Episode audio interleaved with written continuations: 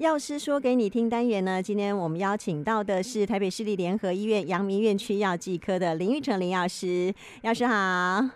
主持人晚安，各位听众晚安。今天呃，林药师要跟大家介绍一下哦，我们如果是使用了非小细胞肺癌的标靶药物哦，有一些该注意的事情。首先，药师要跟我们说一下，到底什么是非小细胞肺癌呢？所以也有不是非小细胞是吗？是啊，嗯，是啊，是就是像。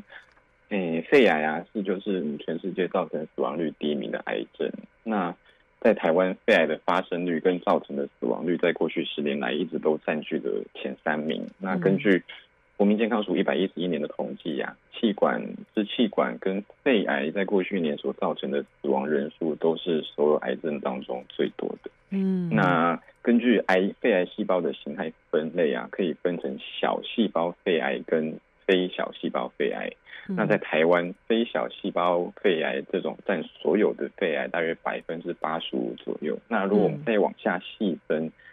肺腺癌这个癌别又占了非小细胞肺癌里面大约五十 percent，是罹患肺癌当中最常见的分类。那根据过往的统计啊，罹患肺腺癌的其中一个特色就是这样的病人常常是没有抽烟的，然后其中女性也占了。算是不低的比例。嗯，所以一开始我们在知道这样的一个呃状况的时候，真的是哎、欸、觉得很奇怪。我们以以前都以为哦，就是抽烟是导致肺癌很重要的一个因子，结果反而在这个类别当中哦，其实很多是不抽烟的女性。所以我们可能就要进一步来了解一下哦，因为它这个呃。占比实在太前面，因为都一直占据在前三名嘛，哦，所以呢，可能要了解一下到底这个肺腺癌的患者有什么样可以选择的一些呃治疗的选项，因为发现之后一定要做治疗，因为一定很惊慌哦，包括病人，包括病人家属，一定都很惊慌。那有什么样的治疗选项是当下最想知道的？嗯，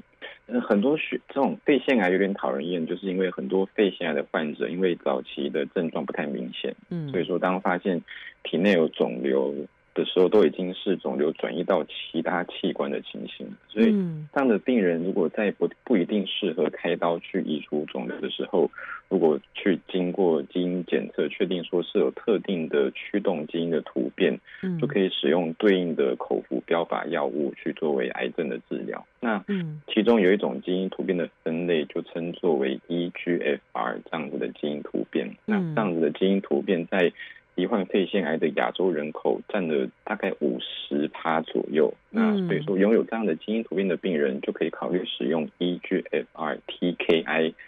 这个标靶药物作为治疗。嗯，那这样的治疗就是相对于传统的化疗啊，它可以就是在延长再度恶化的时间，然后同时也同会遭受比较少的副作用。所以说，对于病人来说，会是一个比较好的治疗选择。嗯，也被国内外的治疗指引作为。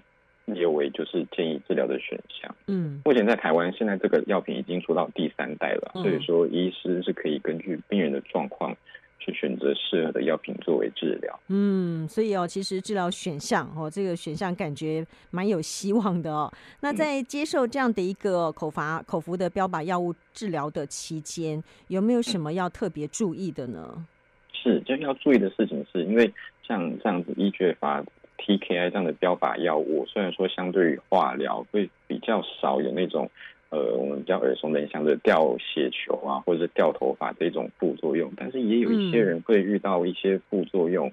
嗯、轻微的像是包含可能皮肤长痘痘啊、嘴巴破、口腔黏膜炎这一种啊，那到可能比较严重，可能需要比较更积极的介入的，像是卡沟炎啊，或者是持续的皮肤疹子或发炎。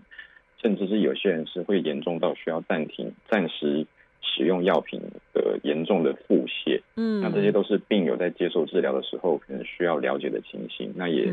就是尽量要知道说，如果当这个副作用发生的时候，可以做什么处置去做缓解。嗯，每次我们在谈到那个药物副作用的时候，都会跟大家强调说，不是所有的人都会碰到这样的状况哦，请大家不用那个呃，就是很害怕哦，然后不敢用药。其实我们还是可以做一些呃对应的处理嘛。那刚刚提到的这些副作用哦，我们就可以做一些对应的处理了，对不对？对对、嗯、对，像是说，呃，皮肤相关的副作用啊，包含是起疹子或者长痘痘，那这种副作用常常是在使用药品的可能三到十四天之内就可能会发生的。嗯、那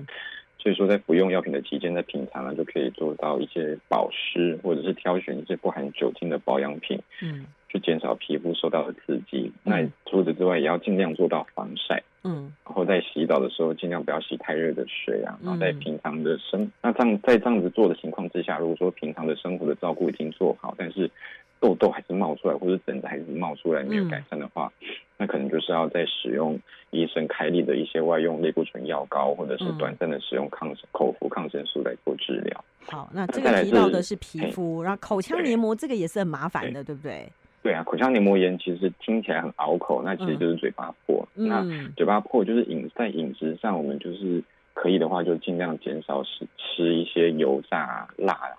太酸、太咸或者太硬的食物，去减少嘴巴去受到刺激。嗯，那刷牙的时候，也就是挑一些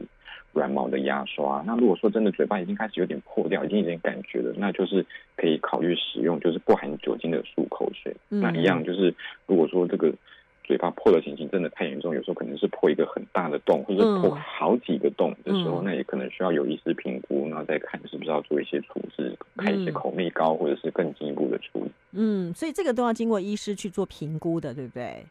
前面的一些生活照顾，我们是可以自己先尽量做到，嗯、但但是说要用药的症状，嗯，症状已经开始变得比较严重，可能已经开始影响到生活品质的时候，嗯、那一定就是要请医生来做评估跟开药的。嗯，那有关于腹泻这个部分怎么办？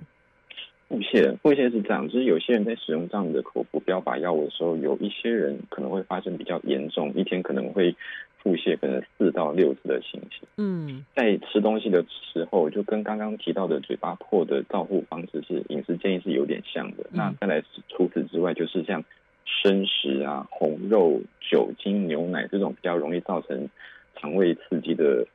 呃食物，可能也会建议要减少摄取。咖啡也是。嗯、那如果一样，就是持续发生这样的状况，就一定要回诊去跟原本就诊的医生。反映说有这样的情形，那医生也会根据这样的状况开立比较特定的止泻药品。嗯，好，刚刚还有提到一个可能的副作用是甲沟炎。嗯，甲沟炎是这样，甲沟炎它发生的部位有可能出现在手手指，但也有可能出现在脚趾。那常常发生的部位可能就是在大拇指的的这个位置。那它的症状就是包含就是可能指甲压了会痛啊，或者说指甲周围会发炎。甚至会产生分泌物，然后严重可能还会有就是指甲变形或者是剥离的情形这样。嗯、那在日常生活中，你就要能可以做到，就是尽量保持指甲的干燥跟干净。那、嗯、去修剪指甲的时候，不要把它修得太短，把它剪得太短这样。然后再就是要避免手跟脚长时间的泡在水里面。嗯，好比说有些家庭主妇啊，可能需要做家事啊。好比如说他需要洗碗，嗯，但在这样情况之下，可能就建议他洗碗可能会比较麻烦一点，可是可能就是要戴好橡胶手套去保护手，让不要让手一直泡在水里面。嗯，那再来就是说，可能可以用凡士林啊，或者乳液去，就是像是保湿，去避免手脚干裂这样。嗯，那在家里走动的时候啊，可以就是建议穿着有包头的拖鞋，嗯，把把脚趾头给保护好，就是避免就是。踢到或者是东西掉下去去砸到，去避免脚趾头受伤。那外出的鞋子也尽量就是穿就是宽松的鞋子，不要让就是脚一直去受到压迫。嗯，一些摩擦也会也会产生这个发炎的状况。就是避免就是你去对它产生刺激这样子。那如果说症状就是不幸还是发生，而且还是有病严重的情形，嗯，一样就是要一定要让医生知道。那医生。会就是一样，可能会开药膏或者是开口服抗生素，有时候甚至，嗯，有有遇过比较严重的，甚至可能要把指甲，就是把指甲移除掉，这都是有可能的。嗯，那就是这些副作用，对，就是，嗯，就是除了刚刚这些提到这些副作用之外，就是有一些病人，有些病人在在使用口服标靶药物的治疗的情情况，有一定的比例，其实就是肿瘤细胞其有点。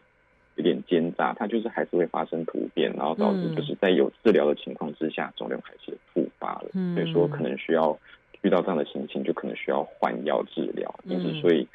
在定期规律的回诊追踪是非常重要的事情。嗯，好，还是再强调，这个不是每一不不是每一个都会发生，也不不见得每一样都会很严重，对，不对？对对，就是我们刚刚提到的这个状况，好像听起来好像很可怕，但其实就是不是。每一样都一定会发生在病人身上，然后也不一定每一样假设发生的一定会到非常严重的程度。嗯，所以相对来说，这种口服标靶药已经算是呃蛮安全的药了。嗯，但呢、啊，我们还是希望能够哈能够提早呃有比如说预防或是提早发现，因为他感觉就是很很奸诈哦，就像一开始我们呃药师讲的，通常发生都已经在比较后面才会发生，因为他没有什么特别的症状，那怎么办？是，就是肺癌的死亡率之所以会比较高，就是主要是源自于早期的症状不太明显。在台湾，有一半的病人在发现已经鼻癌的时候，都已经是第四期了。嗯，然后这样发现的时候，他的五年存活率大概只剩下一成。嗯，如果可以早期发现的话，那五年存活率可以被就可以拉得很高，有时候会到九成以上。所以说，能够及早发现是好的。那所以说，国民健康署为了要协助这样的。高风险的族群可以提早侦测出肺癌，所以在一百一十一年开始有就是办就是肺癌筛检服务，然后符合一些条件，包含就是说具有肺癌的家族史，就是五十岁到七十四岁的男性，或者是四十五岁到七十四岁的女性，嗯，如果他的父母、呃子女或者是兄弟姐妹有被。诊断是肺癌，或者是他本身就是一个重度的吸烟者，嗯、那他那吸烟的吸烟时长一年可能会使用三十包以上，或者是他已经戒烟了，嗯、可是他戒烟的时间没有达到十五年的曾经的吸烟者，那只要符合这样的条件，政府其实是有提供每两年一次的免费的低剂量的电脑断层扫描筛检的补助，嗯，那医院也就会提供筛检后续的追踪指示，这样，嗯，所以说。这样的筛检其实它不是想要去降低罹癌的风险，嗯，而是是说，如果我们有有机会可以提早做出诊断，然后提早进行医疗处置的话，那这样就更有机会就是降低就是罹癌之后的那个死亡，对，才不会一开始发现居然已经是到四期了哦，那个其实相对五年存活率真的是蛮低的哦。所以能够提很多，大概所有的疾病都一样，能够提早发现是很重要的一个关键。嗯，所以才会有这样的一个哦，等于说哦，增加了一个癌症筛检项目。因为我们本来就有一些癌症筛检项目了，只要符合哦资格的朋友，其实都可以去做筛检。那这是成为第五个癌症的筛检项目，也是一样要符合一些条件哦。对，好，那可能朋友会想要了解一下，做这个低剂量电脑断层的扫描，它会不会对我们的身体有没有一些什么样的影响呢？还是说它是安全的？因为低剂量这个这个低剂量的电脑断层扫描，因为它是属于低剂量，而且它不用打显影剂，嗯、所以说它所接受到的那个辐射量就已经比起原本在做的电脑断层扫描还要再低了。嗯，那有些人可能会说，可是它相对于就是照 X 光，嗯，也还是有比较高的。辐射的曝曝曝露量，但是就是这样子想好，就是我们生活当中，我们可能坐飞机，嗯，去过坐，就是去国外旅游，那坐飞机，其实它曝晒在辐射就已经是曝晒在辐射的风险底下了，所以说其实这个其实是可以不用担心的，而且其实就是如果是真的是有符合条件，其实每两年才做一次啊，嗯，不是说就是短时间的一直在重复的在做，所以。这个它显然就是好处是大于坏处的。嗯，了解。然后如果是符合相关规定的朋友哦，所有的癌症筛检都一样哦，你只要符合相关规定哦，都赶快去筛检。那如果有疑虑的话，其实自费筛检我觉得也是蛮建议的。对，那再来是说有一些限制就是。呃，有些先生他其实是有扩大补助，嗯，那扩大补助就是他会去增订一些特定的职业，他可能是长期暴露在空屋啊，或者是油烟、化工的环境底下，他去增会去提供补助，所以就是透过这样的肺癌筛检，就是然后配合，假设真的不幸有。那个筛检的结果可能是显示是为异常，嗯、但是其实异常也不代表说绝对就是是离癌的。对，对，是不要这样，不要害怕。嗯，对，就是异常，那我们就是配合呃医生提供的建议，然后去定期的做追踪。嗯、那如果真的是发现说这一次是肿，或确定就是肿瘤，嗯、那我们就是把握早期，对，把握早期发现的这个黄金治疗期，嗯、那我们就去降低就是肺癌死亡的风险。嗯，那今天就非常谢谢林玉成林药师的说明了，谢谢药师，好，谢谢，好，拜拜。拜拜。